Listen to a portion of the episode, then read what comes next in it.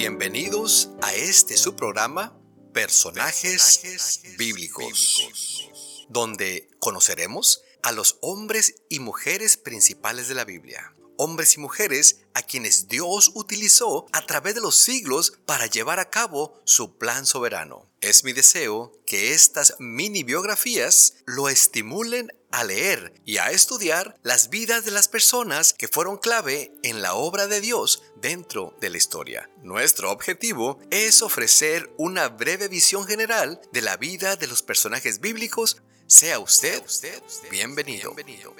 ¿Qué tal mis queridos hermanos y amigos? Bienvenidos y aquí ya estamos listos para traerles otro programa de personajes bíblicos. Y en esta ocasión nos toca hablar acerca de Isaac, el pacificador. Y pues como cada semana vamos a hacerlo empezando con una cita bíblica que se encuentra en Génesis 17, 19 y dice de la siguiente manera. Respondió Dios a Abraham Sara tu mujer te dará a luz un hijo, y llamarás su nombre Isaac, y confirmaré mi pacto con él como pacto perpetuo para sus descendientes después de él.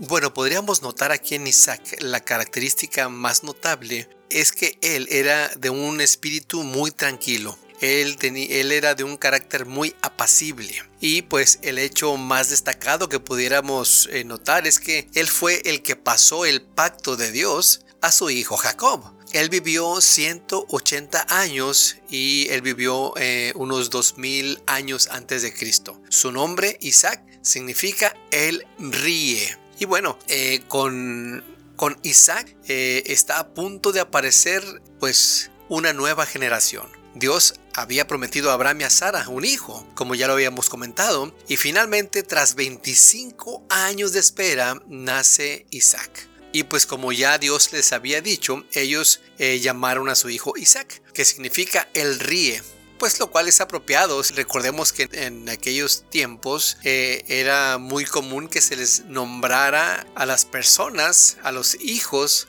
pues de acuerdo a la situación que se estaba viviendo o de acuerdo al, al problema o a la bendición que hayan tenido cuando estos niños nacían. Y, bueno, un, breve resumen eh, rápidamente es que Isaac es importante por ser él una figura de transición. Él hereda la promesa de Dios de su padre Abraham y él le pasa esa, esa herencia y esa promesa a su hijo Jacob pues no solo se pasa la promesa, también la mayor parte de la riqueza de, de Abraham. Y en aquellos tiempos, pues Isaac era un hombre muy pero muy rico. Y, bueno, vamos a hablar un poco más acerca de, Isaac, de su vida, lo que él vivió, con quién se casó. No habla mucho de su niñez, pero bueno, encontramos que eh, ya cuando él estaba en edad de casarse, y bueno, es un decir porque en nuestro tiempo se casan muy jóvenes, y pues Isaac ya tenía él 39 años cuando muere su madre, y pues Abraham envía a Eliezer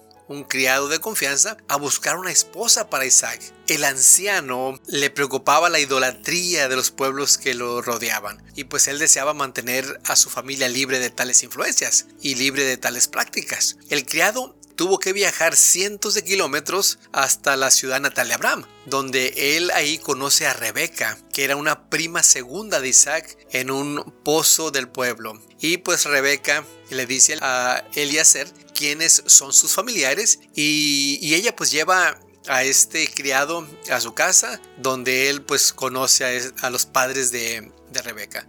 Él pues se da cuenta de que esta joven era la respuesta a las oraciones o a las plegarias que él había hecho a Dios para que él le diera una señal de quién sería la mujer indicada y pues él inmediatamente y rápidamente él expone eh, los planes expone una propuesta pues para llevarse a Rebeca con él de vuelta para que se case con Isaac. Y Rebeca eh, aquí eh, es algo muy interesante aquí en esto porque hoy en día ya prácticamente el joven, eh, él escoge con quién se va a casar o con quién quiere vivir. Y en aquel entonces eh, eran los padres que escogían a la persona con la cual su hijo o su hija debería de casarse. Y es que, pues, los padres regularmente eh, y mayormente pues tienen más experiencia, ven cosas que los hijos no ven y pues ya vemos eh, que tristemente las consecuencias de no obedecer a los padres o de no hacerle caso a los padres pues este, muchas veces son Los padres aceptan pero no sin antes preguntarle a Rebeca. Y ella acepta y pues regresa con el criado Eliezer y se convierte en la novia de Isaac. Pero no todo es miel y hojuelas, no todo es felicidad. Eh, Isaac tenía una familia eh, pues disfuncional como creo yo la mayoría de todos nosotros la tenemos. Isaac, él tiene 40 años cuando se casa con Rebeca y lo triste es que ellos no tienen hijos, sino hasta los 60 años, imagínense, 20 años sin poder tener hijos. Y pues durante ese tiempo Isaac ora para que Rebeca conciba. Dios escucha las plegarias de Isaac y antes de que nacieran los gemelos, no solamente le dio uno, sino que le dio dos. Eh, pudiéramos decir, fue la bendición de Isaac por, eh, pues por confiar en Dios, por esperar en Dios también. Y Dios le dice a Rebeca que al contrario de lo que era la tradición, regularmente el hijo mayor era el que el jefe de familia o, el principal de la familia ya cuando el padre moría y él, era el que recibía las bendiciones y la, y la herencia, pues Dios le dice a Rebeca que no iba a ser así en este caso. Nace Esaú y nace Jacob pero Dios le dice que Esaú serviría al más joven, o sea, a Jacob. Y bueno, cuando crecen estos dos gemelos, eh, Isaac y Rebeca caen en la trampa de tener favoritos entre sus hijos. ¿Y cuántos de nosotros, tristemente, muchas veces tenemos favoritos entre nuestros hijos? Isaac tal vez amaba más a Esaú por su pues por su rudeza, porque eh, pues él, era muy hábil para la caza y pues eh, e, esas presas que él traía cuando él cazaba pues se convertían en unas sabrosas comidas. Y bueno, Rebeca, por su parte, ama a Jacob. Por su carácter, pues él era más tranquilo, él era más hogareño, pudiéramos decir, y pues cada quien tenía su favorito y pues e, e, ese favoritismo más tarde conduciría a una disolución permanente en la familia de Isaac. Isaac eh, hay un periodo en su vida donde hay una hambruna y él en lugar de ir hacia Egipto a buscar comida, él va hacia la tierra de los filisteos y pues él se traslada hacia allá. Ahí se le aparece eh, Dios a Isaac y pues ahí Dios le confirma que él lo seguirá bendiciendo aún en esa tierra. De hecho, le dice que sus descendientes algún día eh, ocuparán la tierra en la que él estaba viviendo. Y Dios bendice tanto a Isaac que el rey local le pide que se vaya debido pues a su prosperidad. Pero antes de irse, el rey le pide que firme un tratado de paz entre ambos. Imagínense mis queridos hermanos y amigos, eh, la historia de Isaac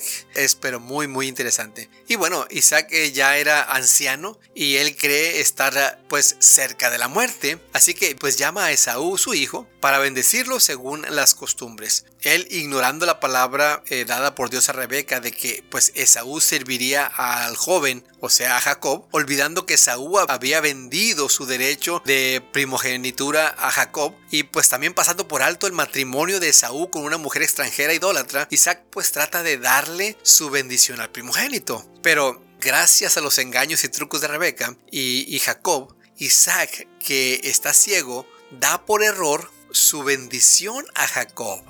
Esaú eh, después ruega a su padre que le revoque la bendición, pero eh, eh, esto era muy solemne y esto era tan serio, tan importante, que una vez el padre pronunciaba la bendición al hijo, ya no podían revocar esa bendición, ya no, se le podía quitar. Así es que cuando pues Isaac se niega, Esaú, como muchos de nosotros ya conocemos la historia, pues planea matar a su hermano. Triste, ¿verdad? Y pues Jacob es enviado fuera de donde ellos vivían con la familia de Rebeca antes de que pudiera sufrir algún daño. Las conspiraciones y las maquinaciones de Rebeca pues contribuyen a que Jacob reciba esa bendición, pero ella paga un alto precio por ello.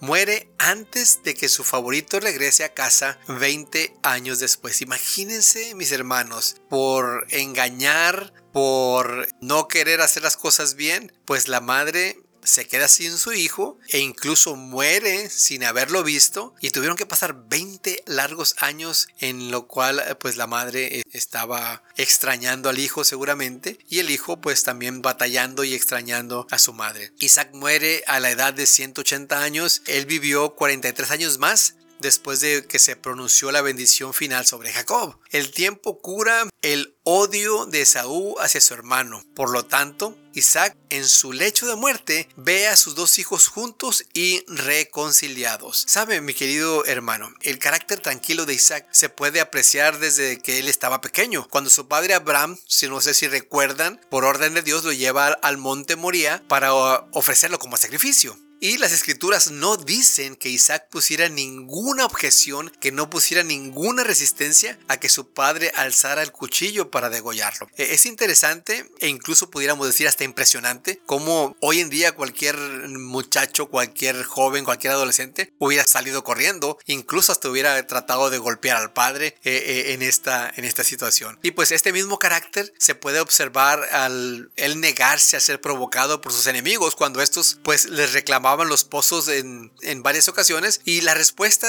simple de él era alejarse y cavar algún otro pozo para pues sacar agua y de esa manera pues terminar la disputa. Este espíritu pasivo de Isaac también tiene pues podríamos decir una parte oscura porque al igual que su padre él pidió a su esposa Rebeca que fingiera ser hermanos por temor a ser matado por los filisteos y que pues podían desearla por su belleza. Y sucedió que el rey de los filisteos vio que Isaac acariciaba a Rebeca y adivinó que eran marido y mujer y pues le reprochó su cobardía. Eso es, es duro. ¿Qué, ¿Qué pudiéramos aprender, mis queridos hermanos y amigos acerca de esta historia de Isaac? Bueno, Dios constantemente confirma sus promesas a su pueblo. Las promesas de Dios pues son inalterables, Él nunca las olvida pero nosotros sí, tristemente. Por lo tanto, Él utiliza muchos medios para recordarnos su amor, para recordarnos su cuidado y pues para eso tenemos la palabra de Dios, para eso tenemos la Biblia, para recordarnos una y otra vez las promesas